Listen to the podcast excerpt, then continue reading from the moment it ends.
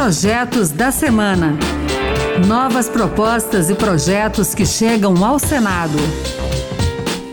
Olá, está no ar o Projetos da Semana. Eu sou Pedro Henrique Costa. A partir de agora você vai conhecer as principais propostas apresentadas no Senado Federal nos últimos dias.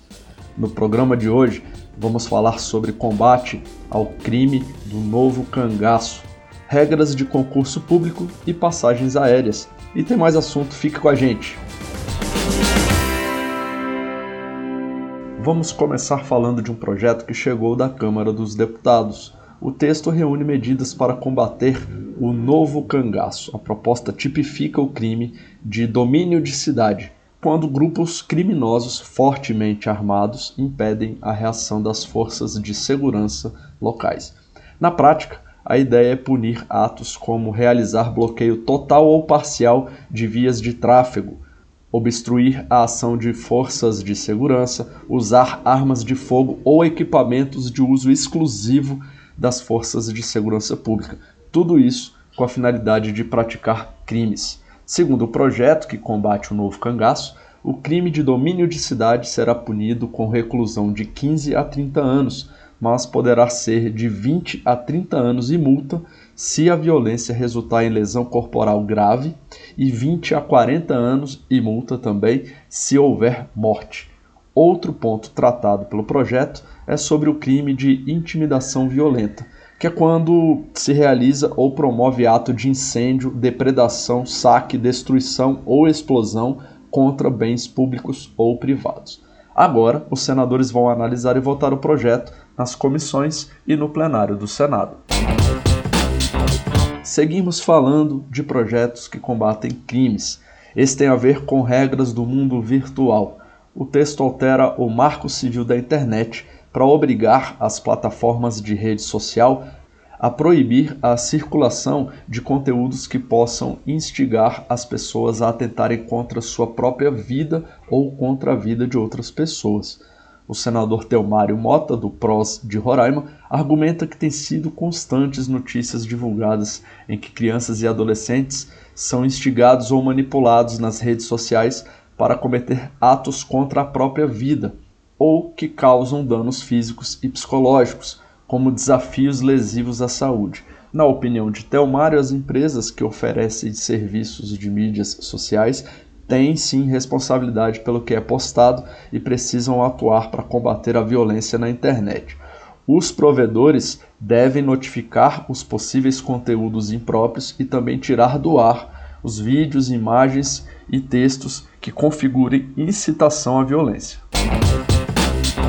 Vamos falar de concurso público, tema de outro projeto aprovado pelos deputados e que vem para análise dos senadores. A proposta nasceu aqui no Senado e ela estabelece regras para os concursos públicos para a contratação de servidores federais. Os deputados alteraram o texto. O substitutivo aprovado estabelece que os concursos públicos deverão realizar avaliação por provas ou provas e análise de títulos também será possível a etapa de curso de formação. O objetivo dessas seleções públicas de pessoal será avaliar conhecimentos, habilidades e competências para o cargo em questão. O projeto ainda autoriza a realização de provas à distância, de forma online ou por plataforma eletrônica com acesso individual seguro. As regras específicas serão definidas por regulamento da administração pública ou do órgão contratante mas sempre observando os padrões legais de segurança da informação. O texto também deixa claro que é vedada, em qualquer fase ou etapa do concurso público, a discriminação ilegítima de candidatos, com base em aspectos como idade, sexo, estado civil, condição física, deficiência, etnia, naturalidade e local de origem. E vamos falar agora de projetos em análise na área da educação. Aprovada na Câmara, uma proposta chega ao Senado e cria a Política Nacional de Educação Digital.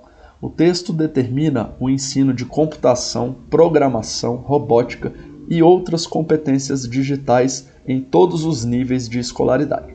A ideia desse projeto se estrutura em cinco eixos voltados para a inclusão digital da população: garantir educação digital nas escolas, ações de capacitação do mercado de trabalho, incentivo à inovação, pesquisa e desenvolvimento. Direito do consumidor é o nosso tema agora. Primeiro, um projeto que altera regras de transferência de passagem aérea. O objetivo é permitir que o comprador do bilhete possa transferir a titularidade para outra pessoa até 72 horas, ou seja, três dias antes da data da viagem.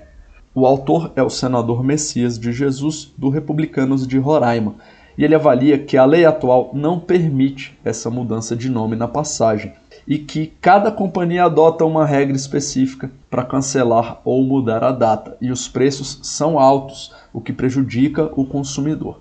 Messias de Jesus lembra que em muitos casos as pessoas precisam remarcar a passagem por motivos de saúde ou por alguma emergência e que hoje pagam muito caro por isso.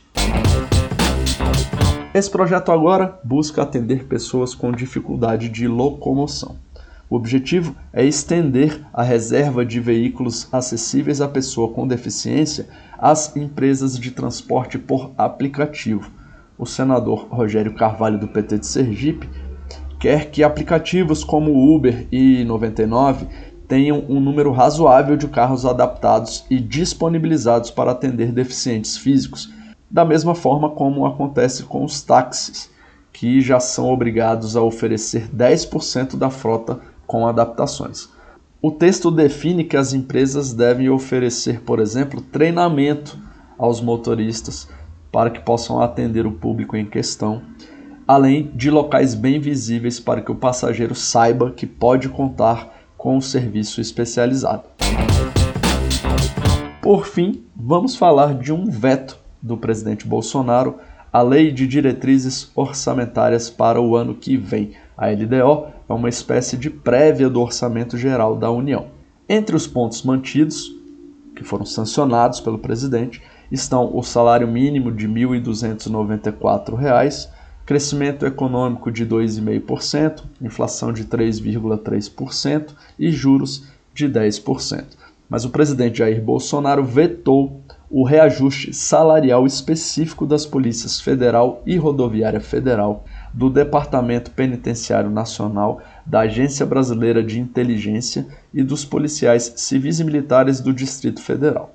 O argumento do executivo é que a equipe econômica deverá incluir no projeto de orçamento do ano que vem uma reestruturação de carreiras de servidores públicos federais em geral. O senador Alessandro Vieira, do PSDB de Sergipe, lamentou outro veto, o do aumento do valor da merenda escolar. Hoje o governo federal repassa entre 36 e 53 centavos por aluno matriculado.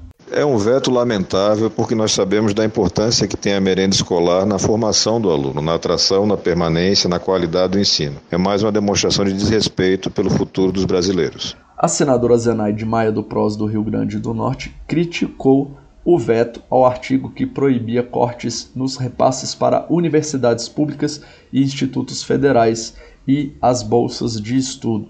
Mas o mais grave, retirada de recursos dos institutos federais de educação, retirada de recursos das universidades públicas desse país, desprezando a educação do nosso povo. A gente lembra que todos os vetos à Lei de Diretrizes Orçamentárias de 2023 serão apreciados pelo Congresso Nacional, que poderá mantê-los ou derrubá-los. A equipe econômica tem até o dia 31 de agosto para enviar o projeto da Lei Orçamentária, a LOA, de 2023. É isso aí, o Projetos da Semana fica por aqui. Você pode participar das leis do país. Acesse o portal E-Cidadania no site do Senado. Lá você pode ler os projetos, pode votar e até apresentar uma ideia que, se tiver apoio na internet, pode se tornar um projeto de lei. É bem interessante. Acompanhe o programa Projetos da Semana aqui na Rádio Senado toda sexta-feira às duas da tarde e sábado às oito da manhã. A gente também está na internet, é só entrar no site da Rádio Senado e baixar o áudio para escutar quando quiser. Se você preferir, tem ainda o podcast que está nas principais plataformas. Eu sou Pedro Henrique Costa, muito obrigado pela sua companhia e até o próximo Projetos da Semana. Projetos da Semana. Novas propostas e projetos que chegam ao Senado.